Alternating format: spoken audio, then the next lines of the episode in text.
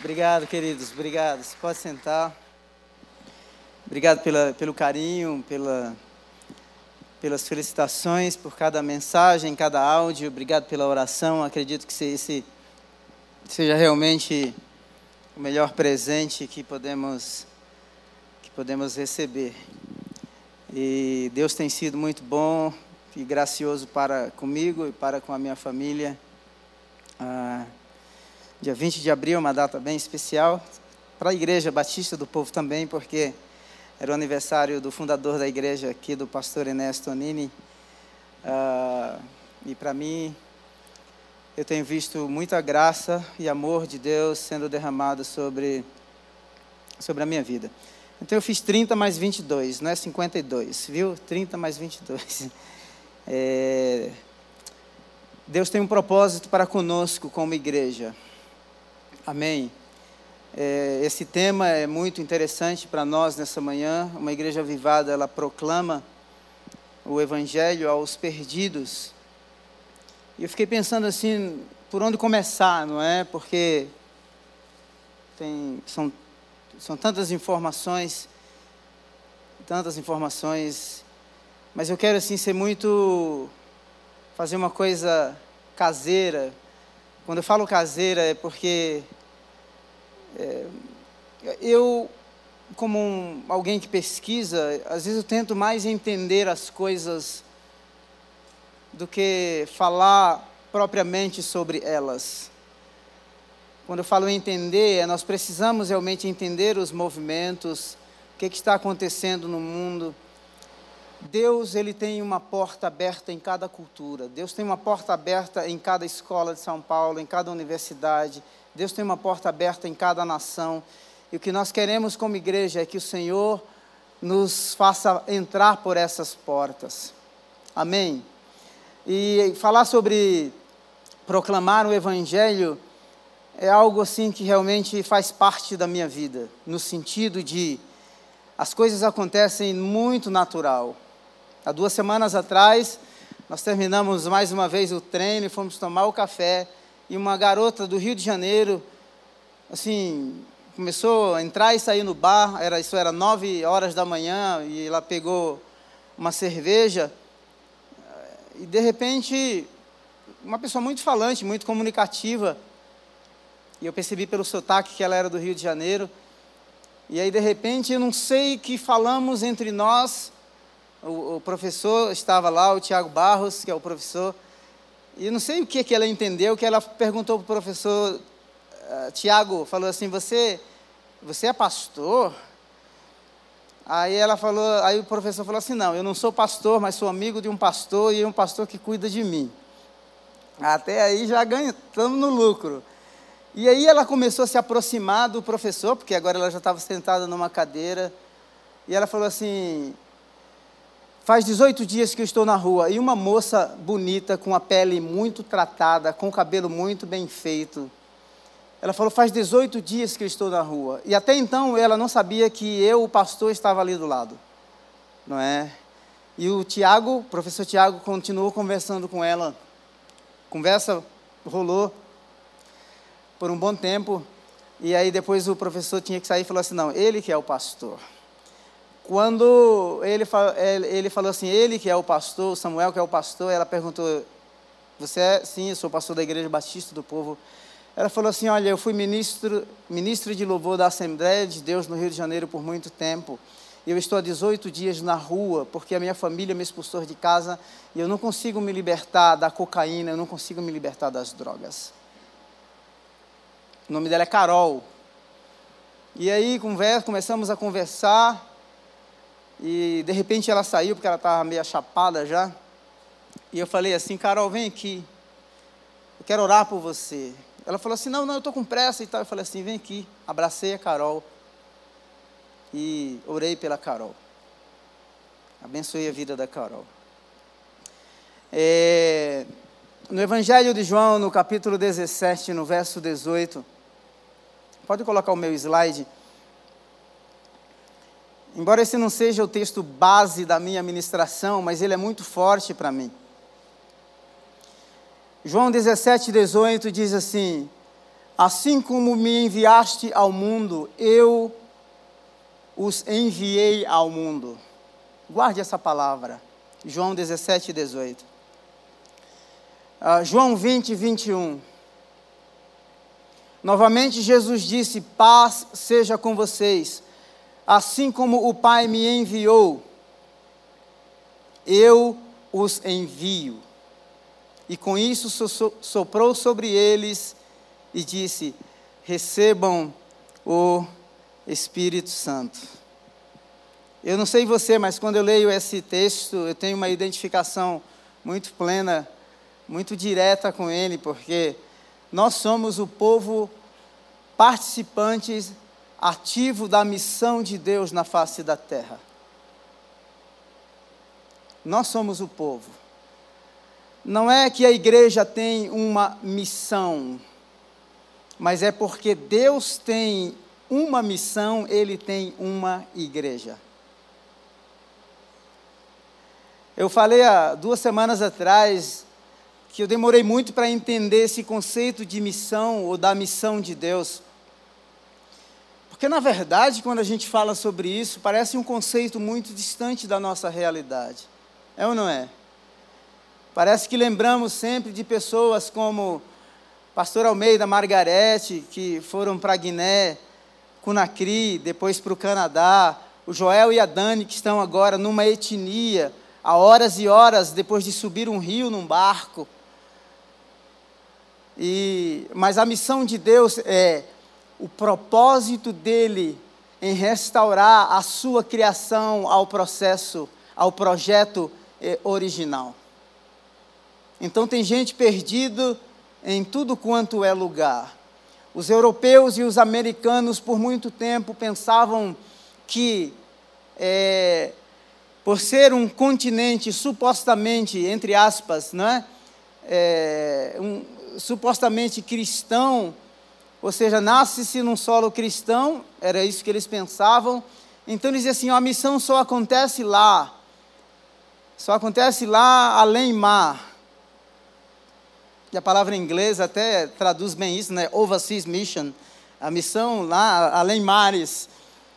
E teve um cara chamado New Begin, o Leslie New Begin, que disse que é, campo missionário e base missionária é qualquer lugar onde Deus esteja atuando e esteja trabalhando. Então eu queria que você tivesse, saísse nessa manhã deste culto com essa consciência de ser a igreja de Deus, o povo da missão, os embaixadores e as embaixatrizes do reino de Deus. Sinta-se como enviado, enviada do Senhor. Na escola, eu fico pensando o desespero que muitos pais estão, diretores de escola, não é? Por causa de todo este terror. O terror hoje no mundo nós não, é, nós não vemos isso de maneira isolada, pontual. Algumas, duas semanas atrás também, eu fui, eu, todos os dias eu leio o BBC News, absolutamente todos os dias religiosamente. Então eu estou antenado com os movimentos que acontecem no mundo. BBC, é, BBC de Londres e a CNN, todos os dias. E quando eu vi assim, uma sequência de sete, oito notícias de Sim, eu falei assim, não, não quero ler esse troço, não. Quanta notícia ruim. Eu, eu falei assim, terrível, esse é o mundo que nós vivemos. Encontrei uma pessoa aqui, um psicólogo ao entrar, e ele falou assim: Olha, a minha agenda está cheia, graças a Deus por isso. E o problema é problema com ansiedade, problemas com depressão. E a gente pode olhar tudo isso e dizer assim: será que há uma mensagem de esperança? Há uma mensagem de esperança, porque o nosso Deus é um Deus que reina, o nosso Senhor reina de eternidade em eternidade e vai continuar, Ele vai continuar reinando. Eu quero mostrar para vocês, é, eu possivelmente vou falar uma parte da minha mensagem, parte 1 agora, e parte 2 no, no, no culto das 10h30. E eu quero pedir um favor para você. E eu vou explicar o porquê. É, acho que eu não liguei ainda. Pedir um favorzinho para você. Aqui. Tem um antes aqui. Aí.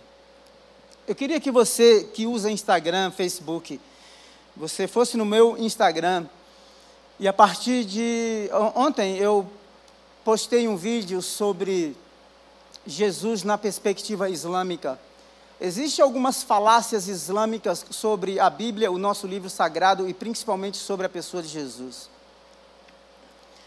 É, por exemplo, o Alcorão diz que Jesus, ele nasceu de uma virgem, como a Bíblia ensina, porém, diz que ele não morreu não foi crucificado, que ele foi levado vivo para os céus.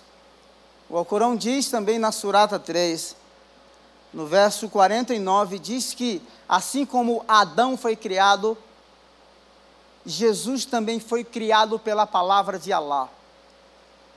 Então estou dando algumas respostas, as respostas que darei, como postei no vídeo ontem, são todas baseadas eu falei, pra, eu falei no vídeo que eu vou mostrar que dentro do próprio Alcorão que Jesus é maior que todos os profetas, inclusive o profeta Maomé. Por quê? Aí eu disse o porquê. Porque tem muita gente sendo enganada e tem algumas falácias que são meias verdades e no meu conceito uma meia verdade é muito mais perigoso do que uma mentira descarada. Então, é, eu decidi que agora nós vamos, como diz o. É, nós vamos para as cabeças, né?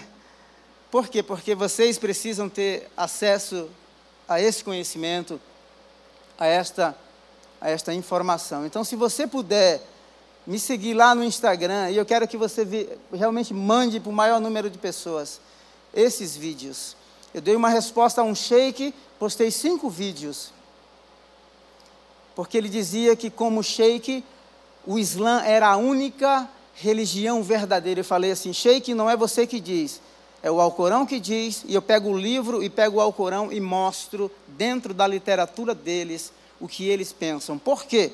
Porque para eles o judaísmo e o cristianismo foi uma religião, ou a Bíblia foi uma, uma religião para um tempo específico. Aí ele vai dizer assim: não, mas nós cremos nessas religiões das maneiras quando elas eram perfeitas, mas como todas elas foram adulteradas, Alá hoje não recomenda nenhuma outra religião senão o Islã neste tempo presente e no tempo vindouro.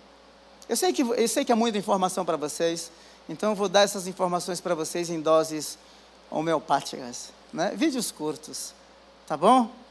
É, então eu queria que você fizesse isso, que você compartilhasse é um esforço tamanho que eu falo isso aqui para vocês, que eu peço isso para vocês. Porque, é, mas eu cheguei a esse entendimento de que alguém tem que falar sobre esse tema Islã na perspectiva islâmica. Então, eu vou falar sobre isso. Tá bom? Bora lá, vamos para o nosso, o nosso ponto. Uma igreja avivada prega aos perdidos. Eu quero falar primeiro sobre é, o que acontece no mundo. É, esse pastor é o pastor Youssef Nardakami, ele é um iraniano que ficou preso 16 anos. Existem duas leis no contexto islâmico, que é a lei da apostasia. A lei da apostasia é, nós vimos no Catar, por exemplo, no Catar existe uma liberdade religiosa Liberdade entre aspas. Qual é a liberdade? Se você vai para o Catar, ou se você vai para o Irã, tá? Existe algumas, existe algumas religiões que são permitidas. Me deixe falar sobre o Irã, o Irã, que está no contexto do pastor Youssef. Mas se aplica a, a muitos países islâmicos. É, você pode até ir lá frequentar um culto, mas você jamais terá liberdade de tornar um iraniano cristão. Você é proibido por lei. E se aquele iraniano se converter, como no caso do pastor Youssef, ele é enquadrado na lei da apostasia. E se você, mesmo sendo estrangeiro, insultar, insultar uh, o profeta Mohammed e o profeta Maomé, a gente fala Maomé, mas não se traduz o, no, o nome de Maomé. O certo seria falar Mohammed. É, é, você, você pode, você, você, você arrumará encrenca, você é, entrará em problemas gravíssimos. Esse pastor iraniano foi é, enquadrado também numa segunda lei. Qual é a segunda lei? A segunda lei é as religiões permitidas no Irã é Islã, é, cristianismo, mas o cristianismo de origem é, síria e armênia, da Armênia. Nós evangélicos, protestantes, como um todo, são considerados como uma seita dentro do Irã. Certo? Considerado como uma seita dentro do Irã. Agora, por que que esse homem ele foi sentenciado à morte? Porque se é proibido como um evangélico proclamar o evangelho, primeiro, ele se converteu ao cristianismo, já entrou na lei da apostasia, e ele começou a pregar o evangelho. Isso é uma conspiração contra o governo iraniano. Por isso ele foi sentenciado à morte. Depois de muita pressão internacional, uh, ele foi absolvido, mas ficou 10 anos. Na verdade, foram um total de 16 anos na prisão e foi libertado, uh, acredito que há um ano, um ano e meio atrás. Eu estou falando isso no contexto de perseguição, uh, a perseguição num contexto global. E nós vamos chegar já já aqui no Brasil. Essa é uma, uma funcionária de uma escola, a Christy Higgs, uh, no, no, Reino Unido. Ela fez um post criticando é, nas redes sociais as questões relacionadas à ideologia de gênero e às relações homoafetivas. Então, ela foi advertida, depois foi demitida, ela apelou para o tribunal duas vezes e ela perdeu o emprego e foi considerada como homofóbica, simplesmente por expressar a sua opinião. Esse aqui é um pastor da primeira igreja batista de Ipiaú. Este homem, em 30 de junho de 2021, ele, por mencionar, agora chegamos no Brasil. Então, falei no contexto global, Reino Unido, Irã, e chegamos no Brasil. Isso aqui é muito importante para nós. Por quê? Porque existe vozes querendo nos calar, existe vozes querendo nos é, é, proibir. Eu li um post há um mês atrás falando de uma perseguição educada. Hã? Perseguição educada. É, então nós vamos pagar um preço alto. Se a gente não pagar, os nossos filhos vão pagar um preço alto. Mas nós temos que realmente levantar a nossa voz. Lembra da palavra que Deus disse lá no livro de Atos: Não temas e não se cales. A Paulo e a sua equipe, eu tenho muita gente nessa cidade. O Senhor está conosco. Então, esse homem, é, esse pastor porque mencionou que duas empresas, e eu não vou falar o nome porque pode até derrubar, né? tem que falar tudo com muito cuidado hoje. Duas empresas é, é, promovendo, é, incentivando, aliciando, na verdade, as crianças, envolvendo-as em propaganda, estimulando as relações homoafetivas, e ele criticou então ele foi levado ao Ministério Público da Bahia e ele teve que ler publicamente. Se quiser essas matérias, eu posso passar o meu para você ver todas elas. Então ele teve que pedir perdão porque o Ministério Público é, o advertiu. E a palavra era, como ele teve um desvio de conduta, a punição era: você vai na abertura do culto e você vai se retratar. É o fim da picada, fala sério. Isso aqui é Brasil agora, tá? Agora, qual o futuro da liberdade? Já fala-se de maneira global no fim da democracia.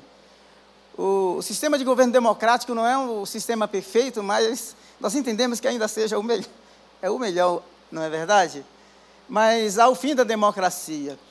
Ah, eu acompanho, inclusive, é, sobre o pastor Youssef, eu conheço o fundador pessoalmente de uma ONG chamada Christian Concern, ou seja, seja é, é, é, uma, é uma ONG que trabalha exclusivamente para defender cristãos que são marginalizados, que são discriminados no Reino Unido e em várias partes do mundo. A única fé marginalizada em todos os ambientes no Reino Unido é a fé cristã. A única. Todas as demais são convidadas à integração. Você sabe por quê? Porque o evangelho é contracultural. O evangelho, quando chega, chega para rasgar, chega para revolucionar, chega para transformar. Então não dá para dizer, ainda diante de todas essas vozes, não há para dizer para nós, que é o que muitos, me permitam, vou falar rasgado, não é? É o que muitos professores das universidades de fundamentação marxista, cultural, baseado na escola de Frankfurt, lá, é, a revolução não vai se dar pela guerra, não é? No campo da guerra pessoal, mas a guerra agora será uma guerra cultural. Aí um professor antiético, inescrupuloso, inescrupuloso, inescrupuloso, pega um aluno de primeiro ano e o manipula, brinca com a fé, faz chacota, desrespeita. Isso é antiético. Então, as universidades no Brasil se tornaram um ambiente totalmente anticristão. E não me venha com essa dizer que não é, porque é. Então, para mim, os professores jogaram a ética. É como você pegar um professor de faixa, um faixa preta de jiu-jitsu e colocar para lutar com faixa branca e o cara querer deitar e rolar. Ah, é, como diz a minha esposa seria, é me poupe, né? É, não é justo. Ah, no mínimo teria que expor todas as posições dentro da universidade né, aguçar a capacidade de reflexão do aluno e deixar que ele decida. Agora, como eles recebem toda uma série de benefícios por seguirem tais ideologias. Agora, esse cara aqui, ele diz uma coisa interessante e eu queria que você o escutasse. O nome dele é Os Guinness. Esse cara nasceu na revolução que houve na China. É, não sei ao certo se os pais deles eram missionários ou, ou homens de negócios, mas olha o que ele diz sobre o futuro da liberdade. Outra coisa importante é que estamos levantando hoje a questão da liberdade em um momento em que o mundo passa por tensões sem precedentes. Nós temos que entender uma coisa, escute aqui, antes que você leia tudo. Eu vou ler para você, vou fazer essa caridade. É, antes nós pensávamos as coisas de maneira muito paroquial, do nosso ponto de vista, né, local. Os movimentos hoje são movimentos globais. Quer você queira ou não, você está ah, inserido no contexto da cultura global. E nós precisamos hoje incluir o cristianismo e pensar a fé cristã, pensar a sua fé. A gente chama isso, pensar do ponto de vista global ou glocal. Ou seja, ela é global e ela é local. A partir de São Paulo, nós fomos para o sertão, nós fomos para a Inglaterra e nós queremos chegar até os confins da terra. Mas as tensões hoje não é algo que acontece lá nos Estados Unidos, em Mianmar, na China, afeta a nossa vida aqui. Então, nós vivemos nessa, nesse momento de tensão. Então, o que é que ele diz? Quais são os três pretendentes contemporâneos mais poderosos à lealdade humana? Olha aqui essa palavra. Quais são os três pretendentes mais interessados na sua lealdade? A crença judaico-cristã, o secularismo e o Islã. O secularismo é judaico-cristão, você entende que são os princípios. Eu poderia, irmãos, falar aqui, por exemplo, sobre é, o porquê todos os crentes se juntaram na, na, nas eleições de 2018 para ele, eleger Jair Messias Bolsonaro. Não ia fazer uma reflexão política, ia fazer uma reflexão por que, que nós nos juntamos como comunidade. Porque os pilares da nossa fé estavam sob ameaça. E quando qualquer comunidade está sob ameaça, ela recorre às suas crenças, porque a crença gera conforto e segurança e a probabilidade de uma existência futura. Então, veja só que as crenças judaicos cristãs, nós vamos realmente fundamentar, rever os nossos pilares, porque é, é, é, é, nós somos um alvo, um alvo que está assim em foco. O Juliano Spy, um antropólogo da USP, escreveu um livro, Evangélicos, por que eles importam? Então não é crente que está falando sobre isso. Ele não é crente, ele é um antropólogo. Então ele fala, eu acho que foi um dos primeiros que eu ouvi falar pelo menos alguma coisa positiva sobre os evangélicos.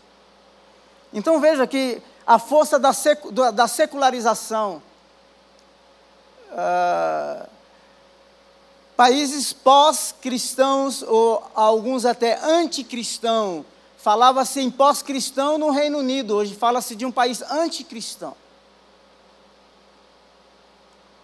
E o Islã? Existe um conceito chamado de taquia.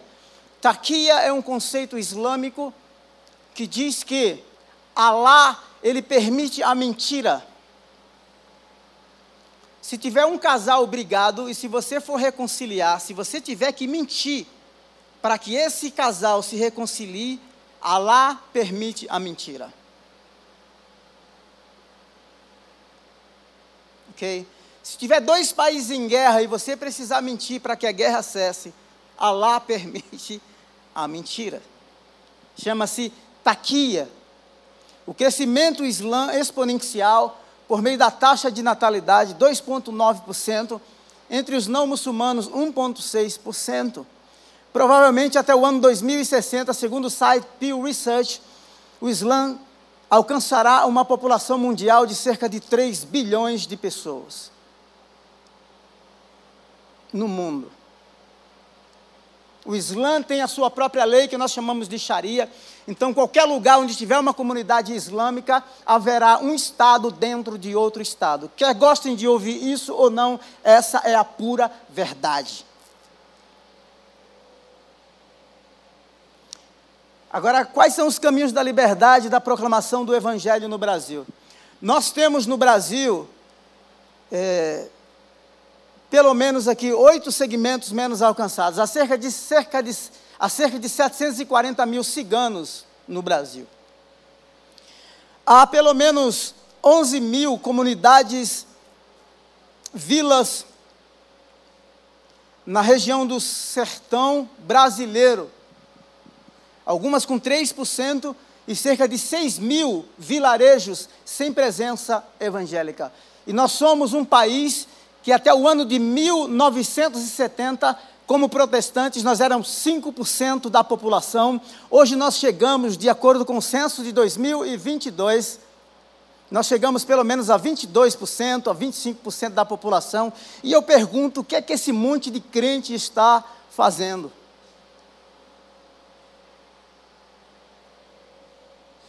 Acho que vai sobrar para todos nós hoje aqui, não vai? Sim ou não, igreja? Depois eu vou sair. Tem uma, sabia que tem uma passagem secreta aqui? Quilombolas. Eu não vou explicar todos os segmentos, mas existe, alguns dizem 5 mil comunidades quilombolas. Nós temos um missionário que trabalha entre os quilombolas. Nós estamos representados na maioria de, desses segmentos. É, Alguns dizem que há cerca de 5 mil comunidades, 4.800 comunidades quilombolas, pelo menos 2.800 comunidades quilombolas são registradas. Existe centenas sem presença evangélica. Isso é um desafio para nós. Então, quando nós falamos de pensar a missão, não é? Assim como o pai envia o filho, o Filho envia o Espírito Santo e o Espírito Santo envia a igreja, nós precisamos olhar esses desafios que estão aqui diante dos nossos olhos e dizer: Senhor, envia-me, usa a minha vida. Eu quero ir até os confins da terra. Nós temos surdos, por exemplo.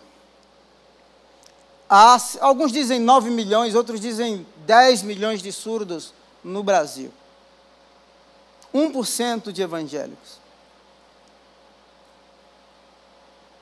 Indígenas, das 347 etnias no Brasil, ou tribos indígenas, cerca de 97 não tem presença evangélica. Então pense nisso. Os ricos dos mais ricos, os pobres dos mais pobres estão na cidade de São Paulo.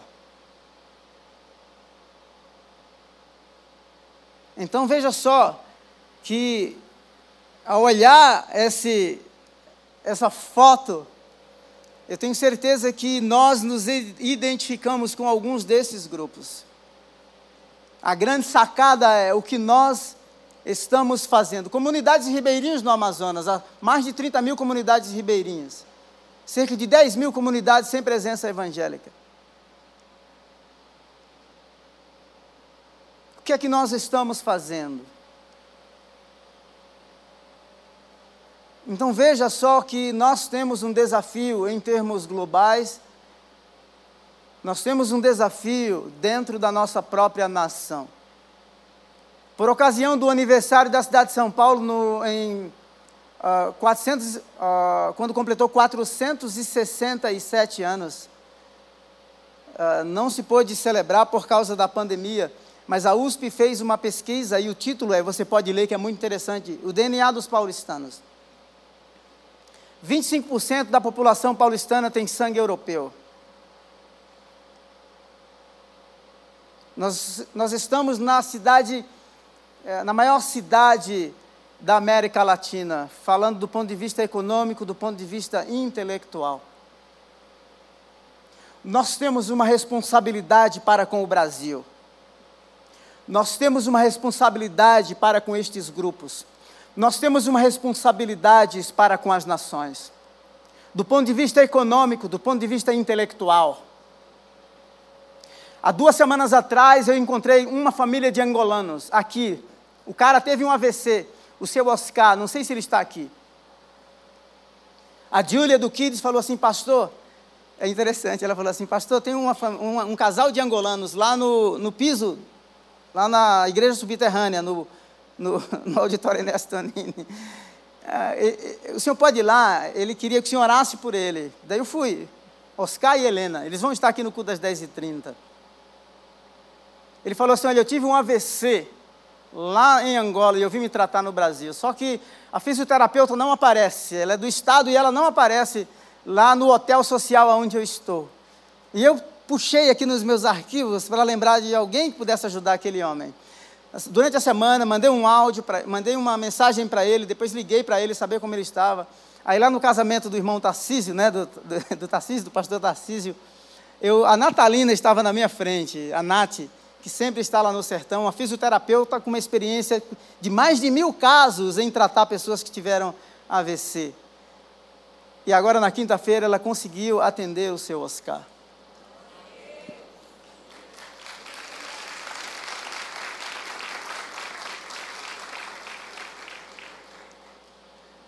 Diante do grande desafio que temos, qual qual a sua participação? Em todos os sentidos. O que é que te move? O que é que te sensibiliza? Eu sinceramente, eu fiquei muito feliz quando eu vi a situação daquele homem que vem, não sei de onde, de um lugar longe, não é o seu Oscar. E ele, assim, com muita dificuldade para andar, vindo nos cultos. Eu falei assim: eu ajudaria de qualquer maneira, mas esse cara está sofrendo aqui, sozinho. Que Deus mova o nosso coração. porque existem forças é, opressoras do ponto de vista espiritual, querendo nos calar. Mas assim como há a força da lei no Irã, assim como há a força do secularismo na Europa, e ele está em ascensão no Brasil, porque o censo de 2010 mostra isso, um crescimento assim assustador. O mundo vive essa agenda global, querendo nos calar, querendo nos silenciar. E às vezes nós entramos nos ambientes, sinceramente, em muitos ambientes, é como que a cultura do ambiente dissesse assim: você é evangélico, você sente aí, você cale-se. Eu tenho um sobrinho que fez um mestrado na USP, um menino inteligente. Ele falou assim que ele teve que ganhar o direito de ser ouvido dentro da USP. Tem hora que tem que ganhar mesmo, tem que permita usar uma palavra aqui, não é? Eu falo sobre apologética, apologética é uma estratégia que a gente tem, é um dos métodos de abordagem. Se tiver que ir para o pau, vai para o pau, vamos discutir o negócio aqui. Mas evangelizamos por meio dos relacionamentos, oramos dentro dos ambientes onde Deus nos colocou, mas ninguém pode nos calar. O direito ali, eu fui numa escola e me perguntaram: você vem pregar o evangelho aqui? E eu perguntei para a diretora: nós estamos no estado que é laico, eu tenho a liberdade de expressar a minha religião. Eu não neguei em hipótese alguma, em momento algum, para a senhora que eu sou um pastor de uma igreja, estamos vindo prestar um serviço aqui. A senhora acha que é saudável vir para um lugar onde eu vou perder a minha liberdade? Eu joguei no colo dela. Ela falou assim: não, de jeito nenhum, pastor. Então, se as pessoas perguntarem sobre a minha fé, obviamente que eu vou comunicar. Mas você não pode se calar, porque é isso o que as pessoas querem por, de todas as maneiras. Aí fora é, cale-se Sente-se no seu lugar. Você não tem voz e nem tem vez. Em todos os sentidos. Eu tenho um colega que está agora em Portugal, porque ele falou sobre determinada teologia de determinado grupo, ele recebeu 157 ameaças de morte. O cara entrou em depressão. E foram para uma live, impulsi, sabe, obrigando o cara a pedir perdão. Sabe o que, que é isso? O que esse grupo está dizendo assim, olha, quem falar contra essa religião é isto que vai sofrer. Portanto, ninguém fale contra ela, porque e com quatro processos, com cinco processos já ganhou quatro, falta um. Sabe o que, é isso? Chamamos isso de teoria do terror. Ou seja, põe tanta pressão que todo mundo fica com medo. E a gente aceita isso facilmente. Nós não podemos. Ainda bem que eu já li a Bíblia até agora, né? Pelo menos citei João 17 desse. Uh, se você quiser acompanhar no, no culto das 10h30, eu vou mostrar a segunda parte dos meus slides, que é o crescimento do, do cristianismo no Brasil, principalmente dos evangélicos, de 1970 até 2010, e mostrar que nós estamos bem em um aspecto, mas em outro aspecto nós precisamos melhorar muito. Amém? Mateus capítulo 10, para não ficar só nas minhas palavras, como diz o assembleano. Sabe que o assembleano diz isso, né? Então ele fala, fala, fala, para não ficar só nas minhas palavras, ele diz assim: vou ler um versículo aqui. É assim, pastor Osmar? Tendo Jesus chamado os seus doze discípulos, deu-lhes autoridade sobre espíritos imundos. Mateus capítulo 10, verso 1. Deu-lhes autoridade sobre espíritos imundos para os expulsar e para curar todo tipo de doenças e enfermidades. Se você ler os versos finais aí do capítulo 9, no verso 37, então Jesus disse aos seus discípulos: A seara é grande, mas os trabalhadores são poucos. Por isso, peçam ao Senhor da seara que envie trabalhadores para a sua seara. É muito interessante porque Jesus ele anda pela cidade, ele percorre as vilas, ele cura a enfermidade do povo, ele prega o evangelho, ou seja, Jesus anda pela cidade, percorre as vilas, cura, mas ele não anda de peito aberto.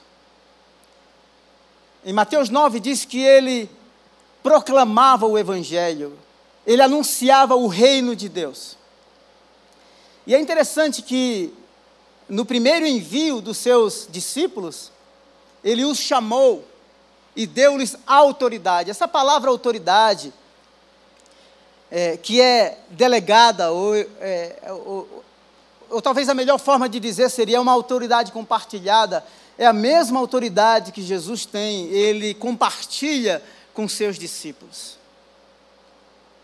Então veja só, que nós só podemos proclamar o Evangelho aos perdidos, a enfrentar esses ambientes hostis, seja por meio de formação de leis, ou ideologias, filosofias, que querem nos calar. Esse é o tipo de força, de pressão e de opressão que vem em todos os sentidos, em todas as direções que nós não podemos, primeiro, resistir, enfrentar por nós mesmos. O apóstolo Paulo, em Efésios capítulo 6, ele diz: Nos demais irmãos, fortaleçam-se no Senhor e na força do seu poder. A nossa luta não é contra carne e sangue, sim contra principados e potestades, contra as forças espirituais da maldade que habitam nas regiões celestiais. Então Jesus sabia que, assim como o mundo o havia odiado, o rejeitado, o chamaram príncipe dos demônios, Beuzebu, príncipe dos demônios. Jesus sabia que o mundo era cruel, é cruel. Jesus sabia que o sistema, que o Deus deste século, que, que rege, não é, governos, filosofias, economia, todos os segmentos, ele sabe que nós jamais podemos permanecer em pé diante de todo esse sistema se nós não formos revestidos de graça, de poder e de autoridade. O apóstolo Paulo, ele reconheceu isso muito bem quando fala a igreja de Corinto, dizendo: quando eu fui ter com vocês, com vocês, quando eu fui lhes anunciar o evangelho, eu não fui com palavras persuasivas e de sabedoria humana, mas em demonstração de poder. É isso que nós precisamos. É ter essa consciência de que o Cristo que chama é o Cristo que delega, delega poder, delega autoridade, sim, para expulsar demônios, para curar enfermos, por quê? Porque nós somos os portadores desta mensagem. Essa palavra portador aparece em Atos, no capítulo 14, quando Barnabé e Paulo curam um paralítico. Então, as pessoas daquela cidade o querem fazer como deuses e querem oferecer a ele sacrifícios. E, e queriam realmente adorá-los. O texto diz que Paulo era o portador da mensagem. John Stott diz assim que nós devemos às nações, nós devemos aos oito segmentos menos alcançados ou menos evangelizados no Brasil, nós temos uma dívida impagável: o amor. Jesus não vai negociar isso, Deus não vai negociar. Assim como o Pai envia o Filho, o Filho envia o Espírito Santo. O Espírito Santo diz assim: Apartai-me a Barnabé e a Saulo para a obra que eu os tenho chamado. Apartai-me a igreja batista do povo para esta missão. A missão de entrar entre os segmentos sociais menos evangelizados, nos condomínios de luxo. São Paulo.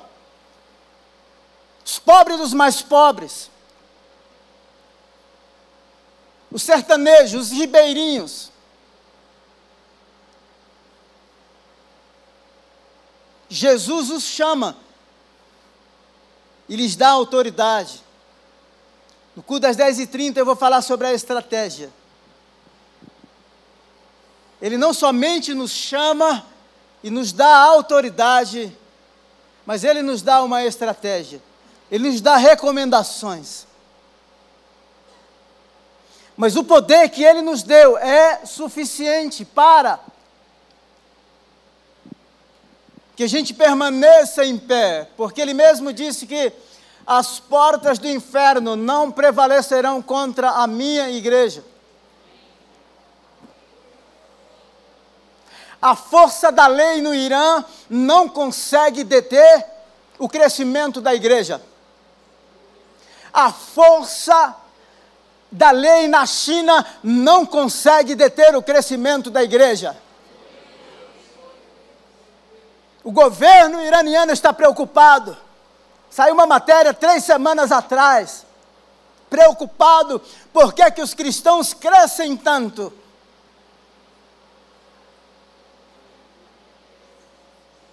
Porque esse poder, essa graça, essa unção, essa direção, não vem de nós mesmos. O reino dele não é deste mundo. Se o grão de trigo cair na terra, se o grão de, de trigo cair na terra, e não morrer, fica ele só, mas se morrer, ele dará muitos frutos. Jesus escolheu doze, os doze se tornaram setenta, setenta se tornaram cento e vinte, cento e vinte se tornaram em quinhentos, quinhentos se tornaram em três mil, cinco mil, e impacta o Império Romano a ponto de influenciar suas próprias leis. Pessoas comuns como eu e como, como você. Concubinas, soldados, empregadas domésticas. Tantas pessoas que tiveram a consciência de que receberam essa mensagem e este poder, e que essa mensagem precisa ser proclamada aos perdidos. Então me preocupa muito quando eu olho os dados quando eu olho os dados, não é? Em 1970 nós éramos 5% da população. Protestante. Na maioria de igrejas históricas. Em 2010 nós vamos para 22%. E eu pergunto o que é que nós estamos fazendo? Onde nós estamos colocando o nosso dinheiro?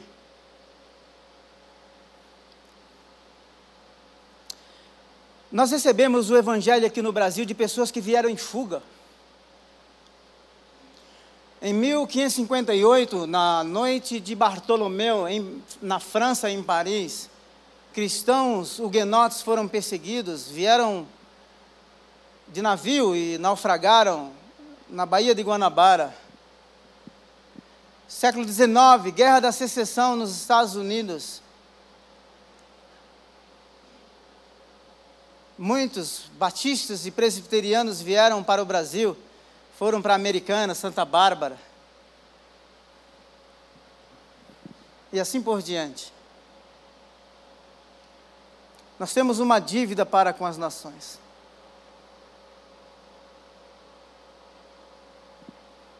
Então não junte tesouro na terra. Faça todos os seus planos de previdências o máximo que você puder. Né? ter um bom plano de saúde. Mas nada te garante que você, tendo todo esse aparato, você terá segurança futura e terá saúde. Mas se investirmos na salvação de vidas, certamente aquele que pagou o preço na cruz do Calvário garante a eternidade. Porque ele mesmo disse: aquele que come do meu corpo e bebe do meu sangue, este não morrerá, e ainda se morrer, eu o ressuscitarei no último dia.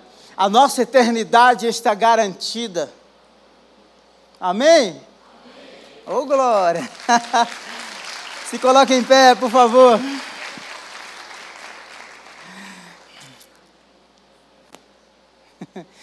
Você vai voltar aqui domingo que vem?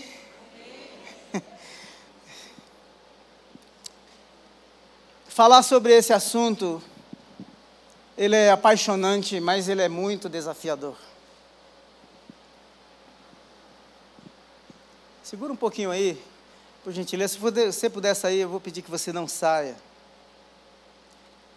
Eu vou encerrar com uma história muito curta e vamos orar.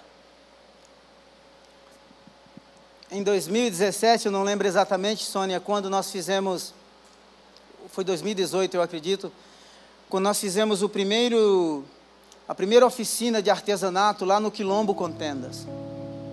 Não lembro exatamente a data, mas numa das minhas visitas, eu chamei, ah, naquela época, uma adolescente, já está uma moça, a Andressa. E eu perguntei para a Andressa assim: Andressa, o que, que você aprendeu aqui com os artesanatos? O que, que significou para você? A Andressa disse assim: Olha só, eu jamais pensei que eu podia fazer um artesanato como aquele. Eu, quando eu vi aquilo que eu fiz, eu não sabia que eu tinha aquela habilidade. Porque realmente eram muito lindas as peças que elas fizeram. E ela falou assim: Olha, tudo isso foi muito bom, mas a melhor coisa que vocês fizeram foi trazerem a palavra de Deus para nós. O Evangelho extrapola qualquer coisa que a gente possa dar. Nós somos os proclamadores da salvação aos perdidos. Onde esse Evangelho chega, chega a vida. Onde esse Evangelho chega, chega o amor. Chega o arrependimento, chega a salvação, chega a reconciliação. Senhor, muito obrigado por essa manhã. Nós dizemos como Paulo, nós nos sentimos pressionados de todos os lados. Há tantas vozes querendo nos calar, nos silenciar. Além de todas as guerras espirituais, há toda uma agenda global para oprimir, para nos descaracterizar como uma comunidade de fé.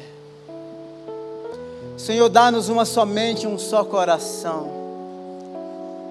Dá-nos essa consciência cada dia mais clara e plena, de que assim como o Deus Pai enviou o Filho, o Filho enviou o Espírito Santo. E o Espírito Santo disse: Apartai-me a Barnabé e a Saulo, para a obra que eu os tenho chamado. E a igreja orou por eles e os enviou. Senhor, que esses homens e mulheres que aqui estão, e aqueles que nos escutam online, que, que tenhamos essa consciência clara de que somos o povo enviado, enviado ao mundo como proclamadores da boa notícia. Em nome de Jesus, dá-nos experiências profundas de orar pelo enfermo e ele ser curado, por aquele que está aprisionado, Senhor eterno, nos vícios, aquele que está aprisionado nas drogas. Senhor eterno, vidas quebradas e arrebentadas. Senhor eterno, dá-nos essas experiências de vermos pessoas sendo restauradas, vidas sendo salvas, em nome de Jesus. Pode ser que tenham pessoas aqui, Senhor, que no ambiente onde trabalham, ou no lar onde vivem, ou a família a qual pertencem, sentem-se como ignorados, anulados por causa da fé. Eu oro, Deus eterno, para que o Senhor prepare encontros, encontros divinos, momentos espirituais, situações, para que oportunidades do teu amor ser revelado através da vida desse irmão, desta irmã, seja nesse ambiente, seja nessa família, seja, seja entre os amigos, em nome de Jesus, usa-os. Mas não permita, Senhor eterno, que nada nos silencie, nos cale, porque nós somos os proclamadores do Evangelho. Ide e pregai, ide e anunciai. Vão e façam discípulos de todas as nações. Vocês serão as minhas testemunhas, tanto em Jerusalém, Judéia, Samaria e até os confins da terra. Que a gente se disperse por esta cidade, por este Brasil e pelo mundo, anunciando o Evangelho, em nome de Jesus. Tira todo o medo, medo de ser rejeitado, Senhor eterno, medo de ser mal compreendido, e dá-nos ousa, dá ousadia, para que no poder do Espírito possamos, no poder do Espírito e com muita graça, anunciar o amor do Senhor até que Ele venha, em nome de Jesus. Amém. Amém. Glória a Deus. Aplauda mais forte o Senhor. Bendito seja o nome do Senhor. Tenha uma semana abençoada, em nome de Jesus. Que você tenha experiências profundas com. Irmão, só um segundinho aqui. Temos aqui um cajazeirense aqui, ó.